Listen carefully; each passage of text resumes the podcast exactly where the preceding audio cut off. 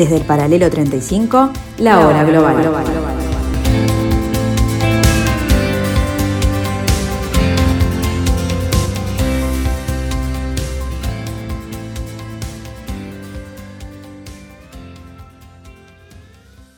A partir de ahora, la hora global. Desde el paralelo 35, en Montevideo, la realidad internacional por detrás de los titulares. Conducción de Gustavo Calvo. Participan Leo Arari y Susana Mangana. La hora global. Una mirada al nuevo desorden mundial.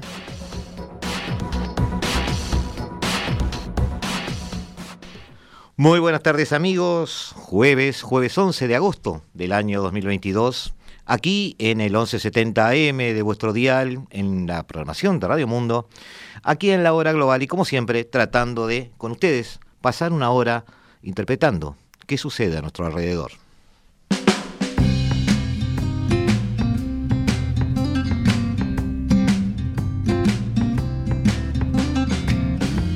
Y como hacemos regularmente, bueno, a veces irregularmente, eh, abrimos alguna ventana al mundo, eh, muchas veces dependiendo de dos o tres cadenas a las que tenemos, a las que le tenemos bastante confianza, por supuesto. Estamos viviendo un año difícil eh, desde el punto de vista de la información. Esta es, según un filósofo coreano, la era de la información más que de la realidad en sí.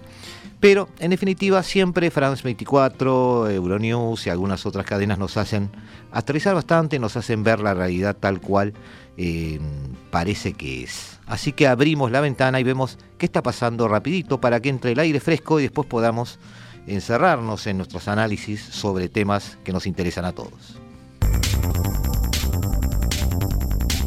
Comienza la carrera de ahorro de gas del 7% establecido para España después del acuerdo alcanzado con la Unión Europea para eh, disminuir los efectos de la guerra en Ucrania en el país. Hoy, miércoles 10 de agosto, entran en vigor algunas de las restricciones impuestas por el gobierno de Pedro Sánchez, entre ellas el uso del aire acondicionado y de la calefacción. El aire acondicionado durante los meses de verano no podrá estar por debajo de los 27 grados Celsius, eh, aunque hay algunas excepciones como por ejemplo en restaurantes o en lugares como mercados de comida donde eh, la seguridad alimentaria tiene que mantener una temperatura definida y en los meses de invierno la calefacción no podrá estar por encima de los 19 grados. Además de estas restricciones, hoy también entra en vigor el cierre el apagado perdón, de los, del alumbrado en edificios públicos y de los escaparates que a partir de las 10 de la noche tendrán que estar apagados siempre y cuando no quede gente en su interior. Estas medidas estarán en vigor hasta noviembre del año que viene de 2023. El 30 de septiembre además entran otras medidas en vigor como por ejemplo el cierre de puertas en establecimientos que no podrán dejar que la energía se desperdicie, tanto el aire acondicionado como la calefacción, por tener, como por ejemplo este establecimiento, las puertas abiertas. Tendrán que tener un sistema, aunque sea rudimentario, para evitar el despilfarro de energía, aunque provenga de fuentes renovables. Todo esto, con todas estas medidas de restricción, el gobierno de Pedro Sánchez pretende reducir su consumo de gas entre un 4 y un 5%. Varios barcos y aviones de guerra chinos han continuado operando esta mañana en las cercanías de la línea media, la frontera marítima oficiosa, pero podrían ser los últimos. Así, al menos, lo sugiere un comunicado del alto mando militar chino que parece que da por concluidas las maniobras. Asegura que el ejército ya ha completado con éxito las misiones previstas y probado la eficacia de las tropas, así que a partir de ahora se limitará a observar la situación del estrecho con patrullas regulares. Las maniobras las mayores en la historia del estrecho fueron la respuesta a la visita de la congresista Nancy Pelosi, y aunque China había anunciado que terminaría en el domingo, se han acabado alargando tres días más. El anuncio llega al mismo día en el que Pekín ha desvelado su nuevo libro blanco sobre Taiwán. Dibuja dos escenarios opuestos, uno con un amplio espacio pacífico para la reunificación en el que Taiwán disfrutará de una gran seguridad y dignidad bajo el paraguas de China, y el otro, en cambio, de una gran hostilidad y de tolerancia cero no solo a las actividades separatistas en la isla, sino a las fuerzas extranjeras que cruzan las líneas rojas, una alusión muy poco sutil a Estados Unidos. Antigua colonia británica, Kenia es un buen pupilo de democracia y rendimiento económico. Los casi 55 millones de kenianos viven en un país descentralizado. Su jefe de Estado se elige cada cinco años, la población es predominantemente cristiana y los idiomas oficiales son el inglés y el suajili. En los últimos 20 años, el desarrollo económico ha sido considerable. Entre 2000 y 2021, el PIB pasó de 397 dólares per cápita a un poco más de 2.000 dólares. Para lograr este desarrollo, el país depende principalmente de su producción agrícola y está recurriendo al extranjero, Beijing, para construir grandes infraestructuras, el FMI y el Banco Mundial para financiar su enorme deuda. En la actualidad, la deuda pública supera los 67 mil millones de dólares, según el Banco Central de Kenia. Otro reto, la pobreza, ya que el 45% de los kenianos sigue viviendo con menos de 2 dólares al día. El desafío más grande para los electores en Kenia es el costo de vida. Uh, el costo de vida se ha disparado, lo que ha vuelto muy dura la vida de la mayoría de kenianos. Estas dificultades se ven agravadas por los altos niveles de corrupción según la ONU. En algunas regiones la pobreza se suma a la inseguridad, en especial al terrorismo en el norte del país. Una de las formas del Estado para abordar estos retos es la educación. El país dedicó más del 5% de su PIB a la educación en 2018. En la actualidad, el 99% de los niños kenianos asisten a la escuela primaria.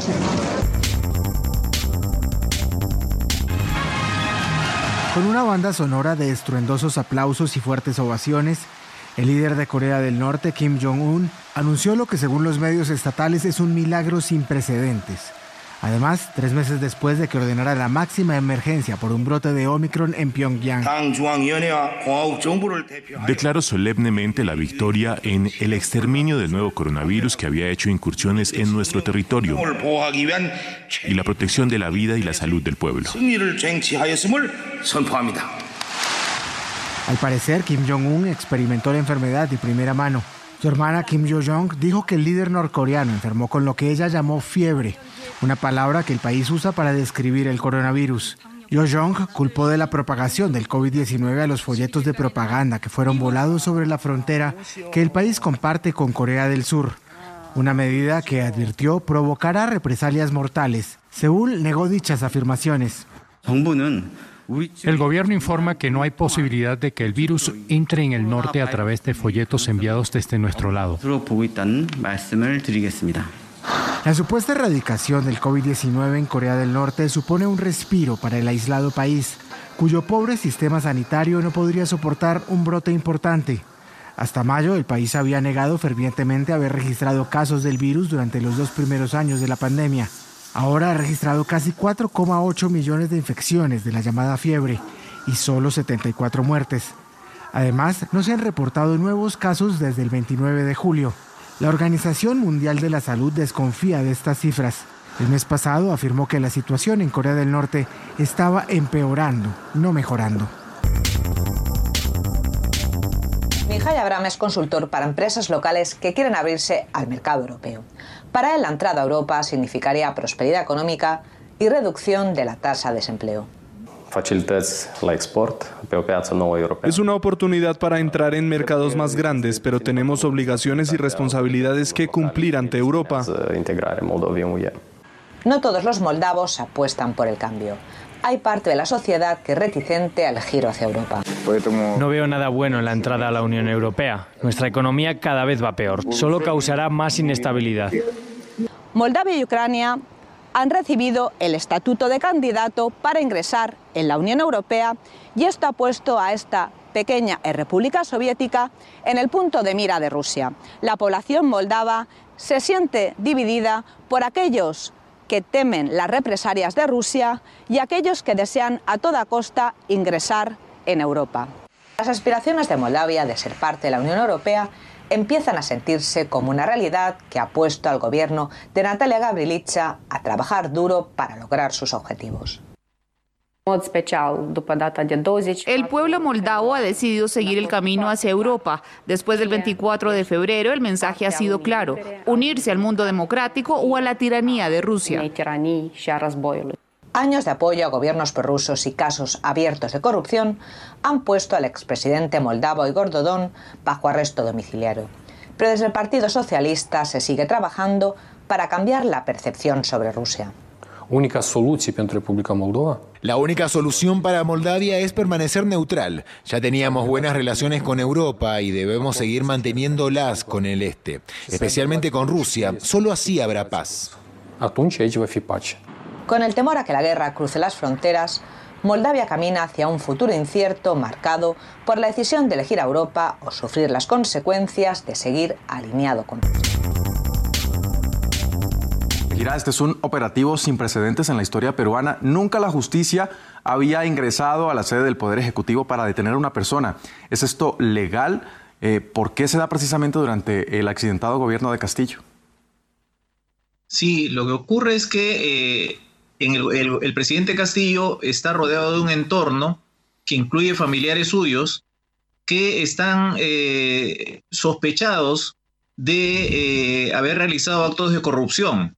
Y la, la, tesis de la fiscalía es que él mismo sería la cabeza de esa organización. La cuestión con el presidente es particular porque él solo puede ser acusado, llevado a proceso penal judicial por cuatro delitos eh, traición a la patria, cerrar el Congreso, no convocar elecciones o impedir la reunión de los organismos electorales. Por cualquier otro delito, como los que, los que son eh, objeto de las acusaciones contra sus allegados y, familiares, él solo puede ser procesado penalmente al terminar su mandato, es decir, el 28 de julio de 2026. Sin embargo, puede realizarse un proceso parlamentario de destitución y eso ocurre cuando, cuando al presidente se le encuentra en curso en una infracción constitucional. Ese, este proceso parlamentario no es para habilitar el procesamiento penal, sino para que el Congreso decida absolverlo o condenarlo por la acusación que se formula en su contra de haber infringido algún artículo de la Constitución. Por ejemplo, si el presidente del Perú eh, oculta a un prófugo, a un allegado familiar prófugo, él estaría infringiendo el artículo 118 de la Constitución que obliga al presidente a cumplir y hacer cumplir las resoluciones judiciales. Y un prófugo es un sujeto que está con orden de captura judicial. En ese caso, el presidente estaría en curso en una infracción constitucional y podría ser acusado y, y sancionado por el Congreso. Detrás de un estado de emergencia, denuncias de abusos. El Observatorio Universitario de Derechos Humanos de El Salvador publicó un informe sobre violaciones ocurridas entre el 27 de marzo y el 4 de julio. Titulado 100 días de régimen de excepción en El Salvador, tiene denuncias como la siguiente. El observatorio ha identificado 63 víctimas de tratos crueles, inhumanos y degradantes o, para el caso de la pregunta, de torturas. El informe también denuncia la muerte de 59 detenidos bajo custodia estatal y un hacinamiento del 247,6% en las cárceles, en junio, Amnistía Internacional denunció violaciones masivas de derechos humanos. Esto en la guerra contra las pandillas del presidente Nayib Bukele. Pero los pandilleros son tontos porque lo que hemos estado hablando no es que vamos a retroceder, sino que ni siquiera vamos a mantenernos igual, sino que vamos a arreciar esta guerra contra las pandillas. Las protestas de familiares de detenidos se suceden. Estas son imágenes del martes en San Salvador. Denuncian ser víctimas de arrestos arbitrarios y no entendemos el por qué pasa el tiempo, el por qué pasa, pasan los días y, y no sale en libertad. El 26 de marzo hubo 62 asesinatos en El Salvador. El presidente Nayib Bukele culpó a las pandillas y la Asamblea votó el estado de excepción. Ya se ha prorrogado en cuatro ocasiones. Desde entonces ha habido cerca de 50.000 detenidos. Así está el mundo, amigos. Así pudimos ver algunas de las cositas que están pasando eh, les prometemos dos informes en particular sobre eh, El Salvador, que me parece que hay que volver a, poner la lupa cerca de lo que está sucediendo en, esta especie de segundo tiempo del mandato de Bukele.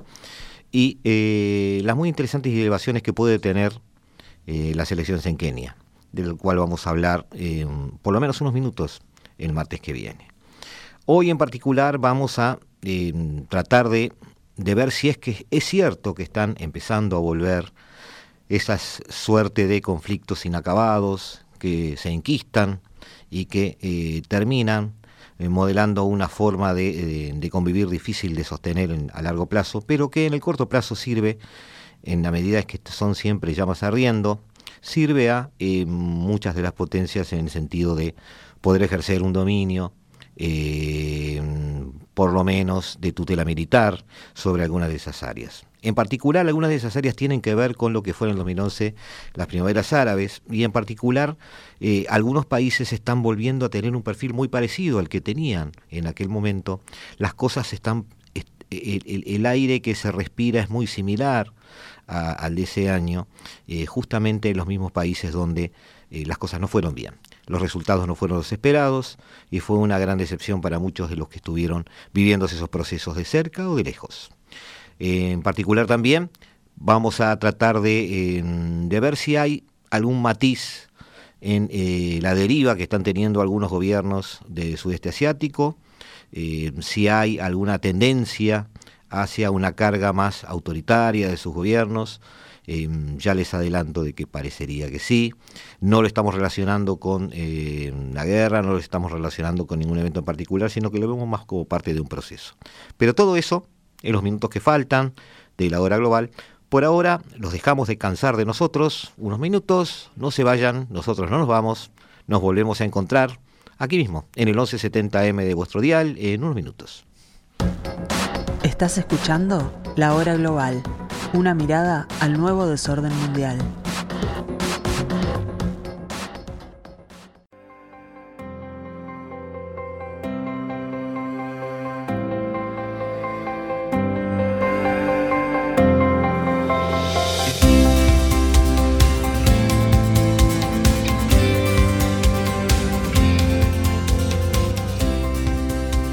Desde el paralelo 35, la hora global.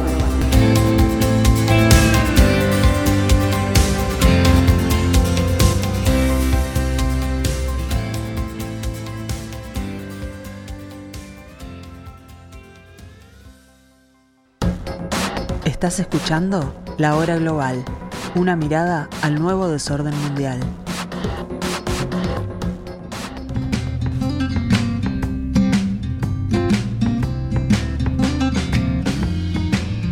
En este año 2022, fruto de la guerra en Europa, fruto quizás de lo que hemos dado en llamar el giro hacia el Indo-Pacífico de Occidente, eh, nuestras miradas están puestas en Asia o en el sudeste asiático más bien, y hemos tratado de reanalizar todo lo que ya teníamos aprendido sobre esa zona.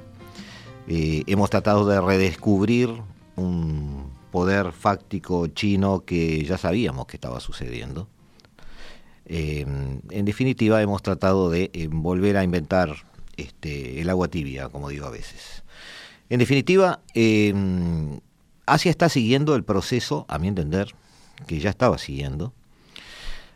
Asia sigue volcándose comercialmente a una cada vez más este, cerrada dependencia de, em, del mercado chino.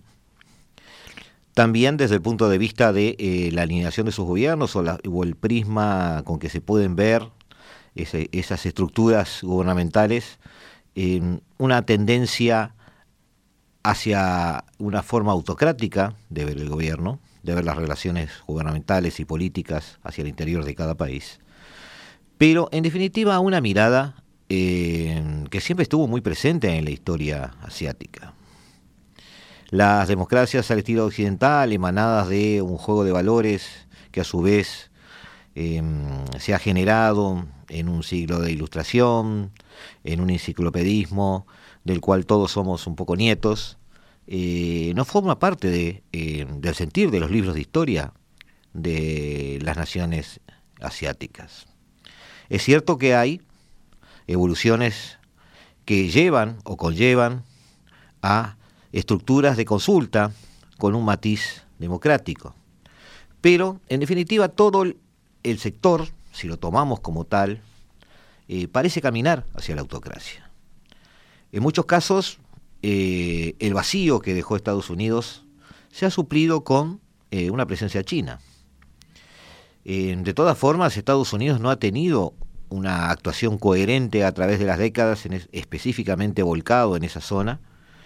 Eh, no ha ni fogoneado ni militado, por formas democráticas de relacionamiento entre esos países y hacia adentro. Em, además, debemos ser sinceros y honestos y reconocer que hay un declive global de la democratización. La expansión del autoritarismo, si es que se diera en Asia, no sería algo demasiado diferente de lo que se está dando, por ejemplo, al sur del Sahel africano, ya no el mismo Sahel, del cual habíamos hablado. El cuerno de África eh, va a ser protagonista, ya lo está haciendo estas semanas y va a seguirlo siendo. Eh, muy posiblemente los sectores más hacia el sur, más hacia el sur, empiecen a notar la incidencia de grupos armados en sus fronteras, viniendo desde el norte, envalentonados por sus eh, conquistas en terrenos semipoblados eh, del sur de Sahel. Eh, el deterioro de los derechos humanos en el sudeste asiático sigue el mismo ritmo.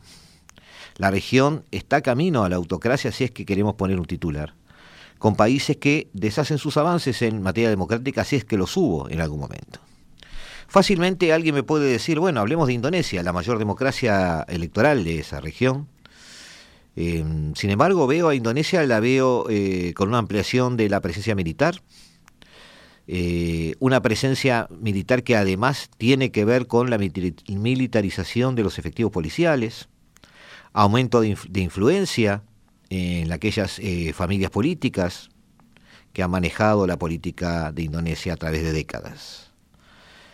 Em, a su vez, si seguimos recorriendo esa zona, eh, tanto Vietnam como Laos tienen sus propias formas de dictadura leninista, eh, con su particular forma de verlo. En el caso de Vietnam ya es un capitalismo leninista, si es que eso existe. Singapur, por otro lado, del cual eh, sabemos bastante en cuanto a em, conseguir o algunos logros que ha obtenido desde el punto de, vista de la criminalidad, por ejemplo. Hace mucho tiempo que tiene un régimen autoritario de partido único eh, y la oposición política, de hecho, eh, no existe. Allí cerca está Brunei, que sigue siendo una monarquía absoluta con grandes problemas respecto a la dureza de un sistema judicial, por ejemplo. Y debemos recordar, porque la historia lo demanda, la presencia de Camboya, como una monarquía constitucional bajo un gobierno personalista de Hun Sen que está llegando ya a casi 40 años en esa especie de trono que se ha armado él. Em, hay dos países que con alguna relación dispar con Occidente han tenido algo de tradición democrática en su historial. Eh, por un lado Filipinas este, y por otro lado, eh, Tailandia. Tailandia y Filipinas son mm, dos democracias constitucionales que luego de la Guerra Fría, es decir, desde 1991 en adelante, este, han ido eh, cercenando libertades, acorralando derechos. Ambos países son economías emergentes, son partes de los países que siempre se mencionaba, eh, junto a otros, por supuesto, este, podríamos decir que son países de renta media, con una alianza eh, muy larga con Estados Unidos. En el caso de, eh, Tailandia, por ejemplo, eh, se ha visto acosada por juntas militares y crisis políticas desde hace ya algunos años. Esto que le estoy diciendo no es una sorpresa. El militarista mm, o, llamado, o asimismo Consejo Nacional para la Paz, y el orden, eh, ha sido acusado de abusos generalizados contra los derechos humanos. Desde el golpe de Estado del 2014, eh, China se ha convertido en un patrocinador de la defensa militar de ese país y un apoyo político para el Estado tailandés, a, pesar de aquellos compromisos de seguridad eh, firmados en Bangkok con Washington. Las élites tailandesas han acogido con agrado el patrocinio de China. Es un patrocinio que no pregunta, no pregunta tanto quizás como Estados Unidos, aunque el Estados Unidos de hoy está preguntando bastante menos que el de hace 40 años. China no pregunta cómo te va, a dónde va, de dónde vienes, sino eh, qué negocios podemos hacer. Y obviamente en el caso de Tailandia había un plus en su tentación de acercarse al gobierno tailandés, porque había una ausencia de Estados Unidos notoria. Por lo tanto, Pekín, desde un punto de vista o desde otro, hablemos de comercio y de puertos o de suministros militares, ha sacado provecho de sus activas relaciones eh, comerciales con, con Bangkok, formando lo que ahora el Consejo de Estado chino denomina Asociación Estratégica Global de Cooperación. Tailandia ha respondido situándose directamente bajo el paraguas de influencia chino. En el caso de Filipinas no es lo mismo, pero parecido. El orden constitucional luego del 86, este, una especie de sistema democrático constitucional liberal, podría llamarse así, que surgió tras la caída de Ferdinand Marcos, se deterioró cuando Rodrigo Duarte asumió la presidencia en el 2016, un año muy difícil para este planeta. Algún día lo analizaremos porque en el 2016 eh, pasó todo lo que tenía que pasar y está en, en la lista de antecedentes de casi todos los eventos internacionales importantes que están sucediendo en el mundo, desde el Brexit hasta la relación con Ucrania. La guerra contra las drogas, el cierre forzado del mayor conglomerado mediático de la nación, de Filipinas, y un acoso sistemático a los líderes de la oposición política, demuestran cómo el Estado abandonó su compromiso de derechos humanos. Eh, eso es algo que todavía Estados Unidos sigue preguntando, pero que China no pregunta. En las elecciones nacionales de 2022, Ferdinand Marcos hijo y la hija y la hija del anterior presidente autoritario, Sara Duterte, registraron una victoria aplastante, de la cual hablamos en su momento, sin precedentes en medio de una desinformación generalizada, irregularidades electorales, supresión de la disidencia política pacífica y de la otra también, y asesinatos por eh, motivos políticos. Un eh, caos orientado, ordenado, previsible y que finalmente tuvo lugar. Estados Unidos ha sido un apoyo clave para las élites políticas, económicos y militares nacionales de Tailandia y Filipinas, hasta determinado momento. Aunque a China le interesa estratégicamente asegurarse de que las élites políticas de estos dos aliados le sean favorables eh, a sus intereses económicos, pero a más geoestratégicos, lo más probable es que eso ocurra bajo un Estado autocrático, eh, que no permita la disidencia han demostrado ser muchos más maleables y también muchos más perceptivos a, los acercamientos chinos, que como recién dije, preguntan muy poco. Eh, ya dijimos que el historial de Estados Unidos en la región, o los antecedentes de Estados Unidos en la región, no han manejado demasiada coherencia en la defensa de libertades, democracia y derechos humanos, dependiendo de los este, países de los que se trate. Eh, la autocracia por parte de China o el, fomento de ella por parte de China, eh, parecería ser una amenaza fundamental para Estados Unidos. La demanda de Pekín de una estabilidad autocrática en los países asiáticos complica movimientos sociales, complica los controles y equilibrios entre los poderes y las rendiciones de cuentas de los eh, gobernantes frente a sus gobernados. Em, quizás, como recién les dije, eh, tengamos que cambiar un poquito la expresión de si China ha fomentado o no sus autocracias. Yo creo que en definitiva eh, China ha esperado y cuando la autocracia se presenta simplemente se sienta a hablar con ella sin preguntar demasiado. Entre todos estos autores, estos actores, perdón, eh, que tienen que ver con, con todo esto que se está dando sin la presencia de Estados Unidos, que debe volver a tenerla en esa área, se encuentran grupos progresistas de la sociedad civil y el periodismo, medios de comunicación, este, de los independientes, ¿no? que pueden contrarrestar la desinformación generalizada. También hay que apoyar, se supone, o si se quiere cambiar algo, a las élites militares y estatales comprometidas con el restablecimiento del control civil democrático, que las hay, que las hay en esta área también, y a los políticos de oposición que han sido coherentes en la defensa de los intereses de aquellos que están en los márgenes.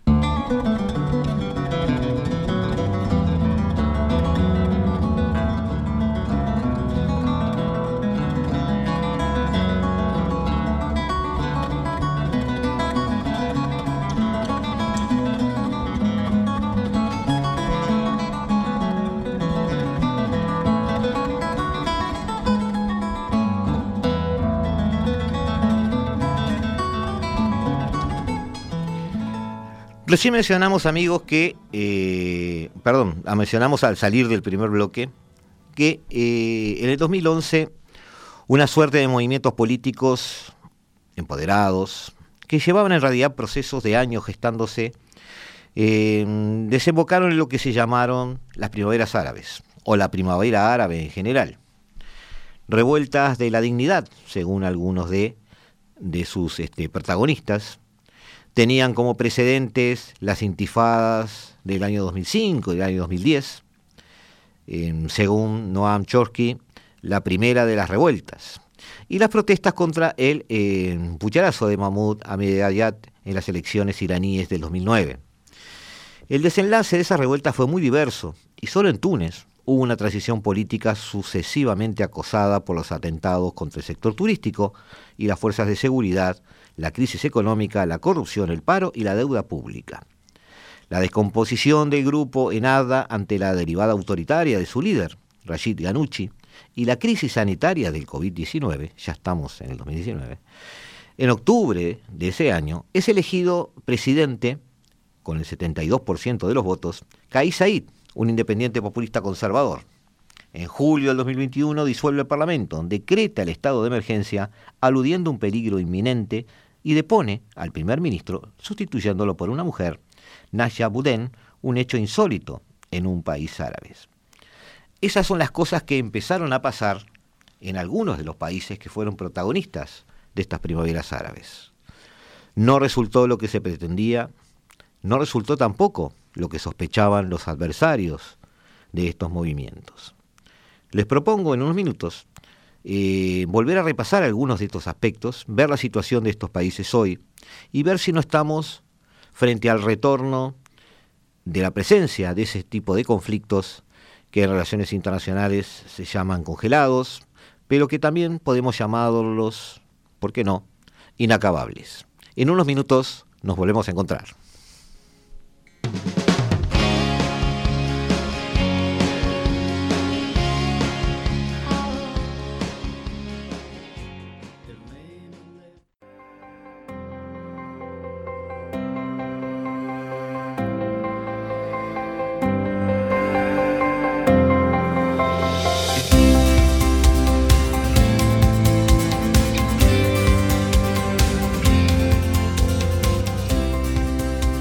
Desde el paralelo 35, la hora global.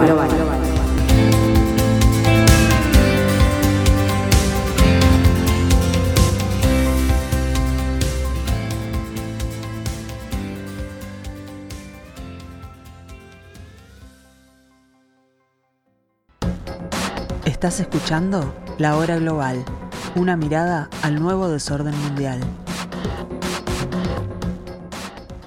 Seguimos amigos, seguimos en la tarde de Radio Mundo, seguimos tratando de analizar a ver si se está dando en la realidad internacional eh, la vuelta de esos conflictos inacabados que tanto nos marcaron en el pasado. Hablamos de Túnez y vimos que se metió en un callejón sin salida en el 2011 y sigue hoy con problemas bastante serios. En el resto de los países eh, la transición o fue ahogada en sangre como Bahrein, o bien desembocó en un golpe de Estado militar como en el caso de Egipto, luego de la eh, presencia o protagonismo de los hermanos musulmanes.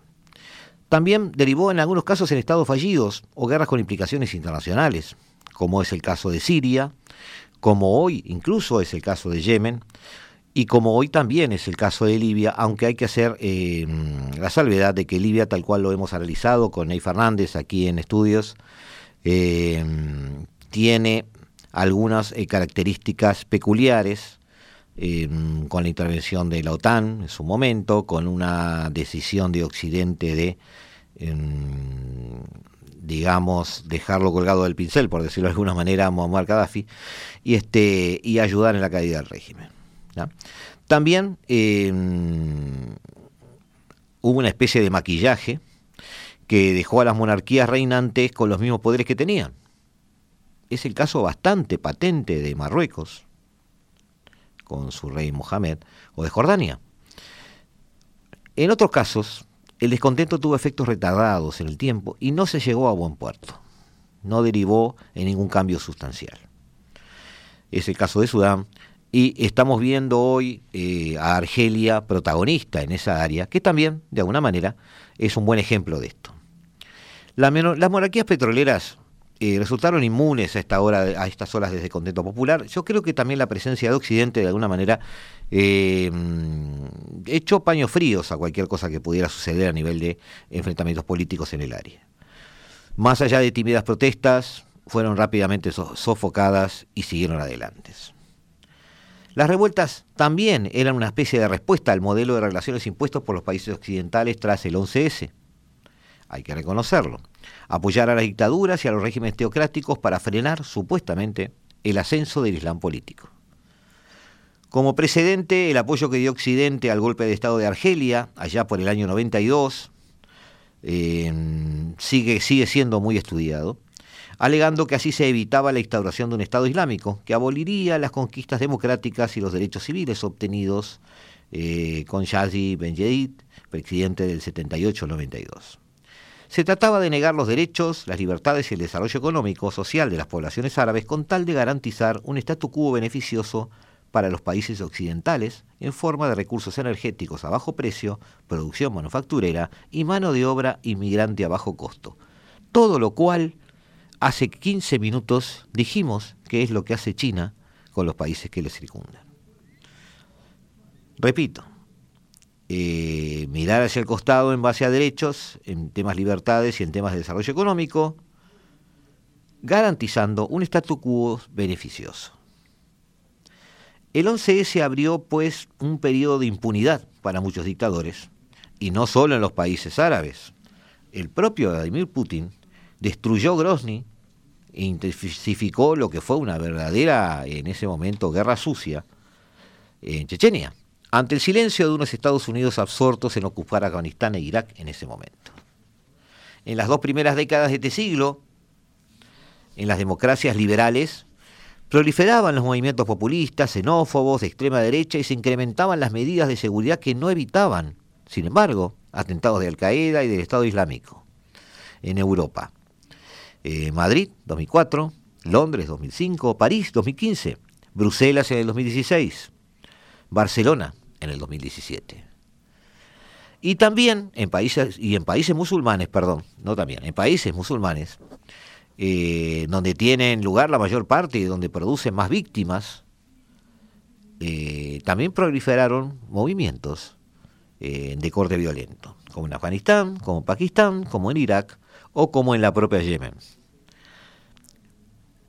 En la segunda de, esas décadas, los intereses geopolíticos de Estados Unidos se desplazaban hacia el espacio Indo-Pacífico, donde China se percibía como una amenaza para la hegemonía estadounidense, de tal manera que Washington disminuye su presencia en Oriente Medio y en el norte de África. En Libia deja gran parte del protagonismo a Francia y el Reino Unido, y también en el inicio de la guerra de Siria e incluso en Yemen, donde asesoran a la coalición liderada por Riad. La retirada estratégica de Washington abrió la puerta a nuevos actores en Siria, sobre todo después del error estratégico enorme de Barack Obama, de poner como líneas rojas para intervenir el uso de las armas químicas por parte de Bashar al-Assad. Putin acuerda la destrucción de las armas químicas sirias a cambio de evitar la intervención norteamericana y asegurar al régimen sirio fue mucho más provechoso para Al-Assad el acuerdo con Putin que la amenaza de Washington. El resultado es una mayor implicación de Rusia y Turquía a partir del 2014 en el área. Juegan sus cartas. Ankara impide la consolidación de Siria en la consolidación en Siria, perdón, de una autonomía turca, como la que ya había en, o la pretendía haber en Irak este, en ese momento. Para Bayar al-Assad fue un soplo de aire fresco. Los kurdos habían demostrado ser muy eficientes en la eliminación del Estado Islámico, pero conformaban la amenaza militar más organizada dentro de la coalición que pretendía derrocarlo. Moscú, por su parte, fortalece la alianza con Al-Assad, indirectamente con Irán, y mantiene las bases de Tartus, estamos hablando de una base naval, y de Kemeimin, que es eh, un aeropuerto, una base aérea. Con Donald Trump, la retirada estratégica de Siria es todavía más evidente. La represión de las revueltas árabes, la aparición de Estado Islámico y su brutal expansión, a pesar de todo esto que hemos dicho, la declaración de califato en Mosul en junio de 2014, año también de Crimea, recuerden cómo se van eh, ensamblando los años y están sucediendo en determinados años claves muchas cosas que después tienen que ver con el desencadenar de los conflictos presentes hoy. Y además la guerra de Siria, oscurecen por un tiempo los conflictos abiertos en el Oriente Medio y el norte de África. Todos están mirando lo que sucede en Siria, todos están mirando eh, lo que pasa con el Estado Islámico. Sin embargo, la política exterior de Donald Trump del 2016 al 2020 y la deriva intervencionista de Putin en Siria, en su momento, vuelven a, poder, a poner de relieve los conflictos no resueltos de larga duración reaparecen y reaparecen con fuerza en un nuevo marco geopolítico regional definido por la retirada geoestratégica parcial de Estados Unidos. Siempre el común denominador es la retirada norteamericana. La mayor implicación Rusia, rusa, perdón, el protagonismo de Turquía cuando se encuentra que ese conflicto está dentro de lo que podría llamarse su área de influencia, porque pretende obviamente consolidarse como una potencia regional. Eh, la pugna por la hegemonía en Oriente Medio entre Riad y Teherán, revestida, por supuesto, o relacionada con la oposición sunita chiitas, y la prácticamente desaparición de la influencia de la Unión Europea, quien ve todo esto, como dije yo en algún momento, desde el balcón. Luego la invasión rusa a Ucrania provoca disfunciones en los mercados energéticos y todo vuelve a tener una nueva cara. La OPEP, que veía un panorama negro debido a eh, la carrera occidental hacia las energías renovables y alternativas a los hidrocarburos, que son su fuente de riqueza. Se ve ante una situación donde eh, las energías renovables no están a la vuelta de la esquina y todo el mundo empieza a reconocer que tenemos dos o tres décadas de energías basadas en hidrocarburos por delante lo cual vuelve a poner a los países del Golfo en una situación de eh, protagonismo y preeminencia desde el punto de vista comercial, industrial también, porque allí es donde va eh, dedicada la mayor parte de, esta, este, de estos productos. Este panorama, más la irrestabilidad y disrupción del mercado de cereales, que como ustedes ya saben, afecta a muchos países como Túnez, como Egipto, como Yemen, donde viven prácticamente una situación de inseguridad alimentaria, padecen hambre y además el trigo que reciben es el trigo que reciben de allí, no de otro lado. ¿Ah? Ha puesto al mundo en una tensión eh, que tiene algo que no tenían las anteriores épocas. Eh, estamos acostumbrados cuando estudiamos historia o analizamos parte de las eras y los, órdenes mundiales, su conformación, estamos acostumbrados a ver cómo se desarrollan las áreas de conflictos, las temperaturas de los conflictos, en base a focos. Focos que hacen, se hacen notorios, que hacen desencadenar a otros y que a su vez son eh, consecuencia de otros previos. Pero lo que estamos viendo aquí, amigos, hoy es en este giro del planeta, una continuidad. Focos permanentes, con crisis permanentes, con eh, varios mercados bastante básicos y elementales para nuestra supervivencia en crisis. Ese es el problema que tendremos que empezar a resolver y muy rápido. Seguimos, si ustedes quieren, eh, viendo algunos otros eh, conflictos que tienen que ver y que lo que hacen es echar más leña al fuego.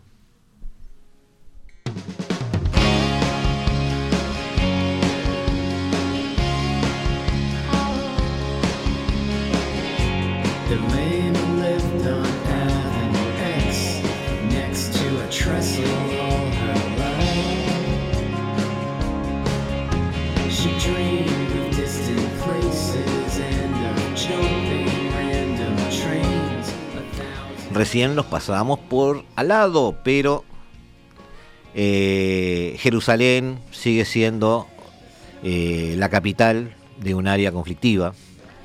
El conflicto israelí-palestino sigue presente. Eh, Trump, de alguna manera, con sus acuerdos de Abraham, solucionó algunos temas, pero es cierto que paralelamente se reavivaron algunos otros en abril y mayo del 2021, poco antes de que Naftali Bennett sustituyera en el gobierno a Benjamin Netanyahu, tras 12 años como primer ministro, estallaba la enésima crisis a causa del desahucio de unas familias palestinas del barrio de Sheikh Jarrah, que ya había sido expulsado de Gafa y Haifa en el 48. El desahucio dejaba todo el perímetro de Jerusalén de Jerusalén Este, perdón, en manos judías y cerraba así el circuito sobre las familias palestinas en el interior de la ciudad. Se producen protestas palestinas, se desatan eh, violentos enfrentamientos. La crisis del 2021 no es equiparable a las anteriores. En esta ocasión los árabes con ciudadanía israelí, que ya son el 21% de la población, reivindican que ellos también son palestinos y que se manifiestan en favor de los desahucios y en contra de la actuación de las fuerzas de seguridad. De los desahuciados, perdón, no de los desahucios, ahí cabe aclarar. Se, manifiestan en favor de los desahuciados. Eh, en Galilea y Haifa y en otros lugares hay enfrentamientos entre colonos judíos y árabes israelíes, que ahora los hay. Ataques a sinagogas, ataques a mezquitas.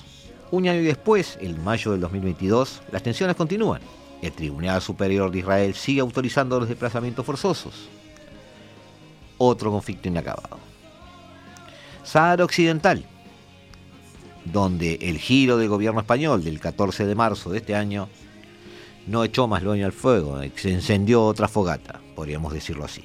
El presidente Pedro Sánchez envía al rey de Marruecos, Mohamed VI, una carta donde valora la propuesta marroquí de autonomía presentada en el 2007 como una base más seria creíble y realista para la resolución del conflicto.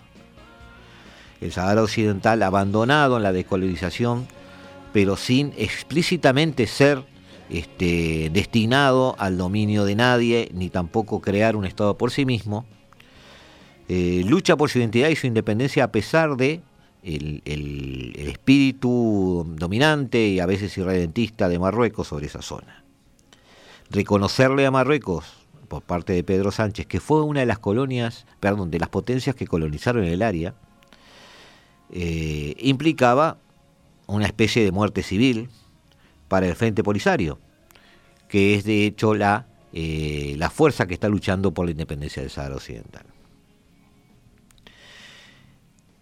Sorprende los motivos que se aluden para cambiar la posición mantenida por España, que había estado alineada con eh, la resolución de Naciones Unidas referente a un referéndum que podría definir el destino del país, pero desde una óptica independentista. Sin embargo, Marruecos ha sostenido, y ahora España parece apoyarlo, que ese referéndum tenía el sentido de dictar una autonomía que quedara bajo el paraguas del gobierno central marroquí. Algo similar a lo que es Cataluña en España o el País Vasco, por decirlo de, una manera que se entienda. Eh, en 1975, con los acuerdos tripartitos de Madrid, España cedía la administración, no la soberanía, del Sahara Occidental a Marruecos y Mauritania, que ocupaban la ex colonia. Todo este cambio complica las cosas. El mantenimiento del statu quo, que también ha favorecido a Rabat, que ocupa la parte útil del territorio, donde ha invertido grandes sumas para atraer a cientos de miles de marroquíes, ha constituido un muro que limita la capacidad del Frente Polisario. Ha reprimido con dureza las protestas e intifadas perdón, que han tenido lugar en, otras, en, las localidades de la frontera. Estoy leyendo un poquito algunas noticias que tienen que ver con esto. La geografía juega a favor de Marruecos. 37 millones de habitantes frente a unos cientos de miles saharauis. A pesar de aceptar el plan de paz, Marruecos siempre puso objeciones a la celebración del referéndum. Estoy hablando del plan de paz de las Naciones Unidas a la actualización que se realizó en la misión de Naciones Unidas por el referéndum en el 74, eh, a finales de los años 90, perdón, que dio lugar a una especie de censo donde había 86.386 personas que podrían participar en él. Rabat opone alegaciones de personas que reclamaban también el derecho a votar, obviamente enviados por ellos. Este conflicto lleva años adormecido lleva años indefinido. Lleva años hasta que en diciembre del año pasado Donald Trump, a través de un tweet, eh, reconoce eh, el dominio o la pretensión de dominio de eh, Marruecos sobre ese territorio. ¿Por qué lo hace? Bueno, era una forma de que Marruecos también ingresara en el club de amigos de árabes, digamos, que firmarían los acuerdos de Abraham con Israel. En definitiva, un terremoto geopolítico en un momento en que la invasión rusa de Ucrania y las sanciones impuestas por la Unión Europea a Moscú hacen más necesario que nunca, por ejemplo, el gas argelino, que apoya al Frente Polisario. Hay tres oleoductos que satisfacen esa demanda. El Pedro Durán Farrell, que une Argelia con España y Portugal, a través de Marruecos. El Enrico Matei, que une Argelia con Italia, a través de Túnez. Y el Medgas, eh, perdón, que une por mar Argelia y España y transporta 8.000 millones de metros cúbicos al año. El presidente argelino ha dejado claro que colaborará estrechamente con su amigo tradicional Italia, pero también ha dejado claro que las cosas no están nada bien con España. Cerramos el círculo, amigos. Otro nuevo conflicto que sigue vivo. Chipre. La isla ingresó en la Unión Europea en el 2004, pero desde el año 74 está dividida entre la República Turca del Norte de Chipre, reconocida solo por Ankara, Turquía, y la República de Chipre. La legislación europea aplica solo en la parte de la isla bajo gobierno reconocido internacionalmente y está suspendida eh, en la otra área, digamos. Tras la disolución de la Unión Soviética, un sistema fiscal muy permisivo atrajo capitales rusos a la zona. Pero la crisis de 2008 y 2014 obligó este, a un rescate a cambio de permitir que Gazprom, por ejemplo, eh, participe en la explotación de la plataforma marina de gas del área que reconoce Turquía y, por supuesto, de la cual es socio Turquía en la extracción de los hidrocarburos. Las actuales sanciones a Rusia están golpeando también el paraíso fiscal chipriota. A finales de la primera década del siglo, la ONU participó en negociaciones para reunificar la isla que se cancelaron en 2017 sin avances porque obviamente ni a Turquía ni a Moscú les sirve la reunificación de la misma. Todos estos amigos son conflictos de los que no se hablan, son conflictos que están permanentemente avivados porque cumplen una función y eso tenemos que aprender. La paz tiene una función, la guerra también la tiene. Hay conflictos que, por su dinámica, y podríamos mencionar muchos más, ¿no? Nagorno-Karabaj, eh, por su dinámica, tienen una funcionalidad a las estrategias geopolíticas de alguna potencia, de las cuales siempre hay por ahí cerca. Y ahora los dejamos por hoy, llegamos a las 16 horas de este jueves, estamos en el 1170M de nuestro dial en Radio Mundo, los dejamos como cada martes y cada jueves y los invitamos. El martes vamos a tener una mesa con invitados donde vamos a discutir algunos temas y vamos a tratar de ver si es que logramos conseguir una eh, visión de alguien que estuvo, eh, digamos, en Moscú en el momento de animación. Queremos, hemos hablado con él y, estamos buscando un, momentito de agenda para poder charlar con él bien. Como siempre les digo, no importa la hora que ustedes se conecten, no importa la hora que ustedes nos escuchen, lo que viene siempre vale la pena. Nos vemos, no se olviden, si alguien les pregunta que están escuchando, esto es el 1170 AM. Esto ha sido la hora global. Hasta siempre.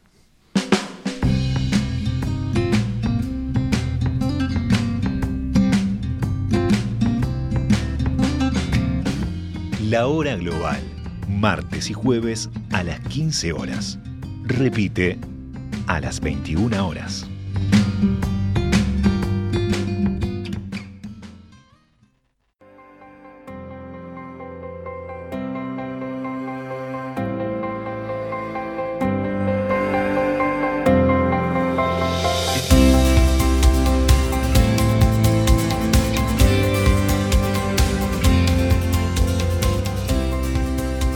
Desde el paralelo 35, la hora global.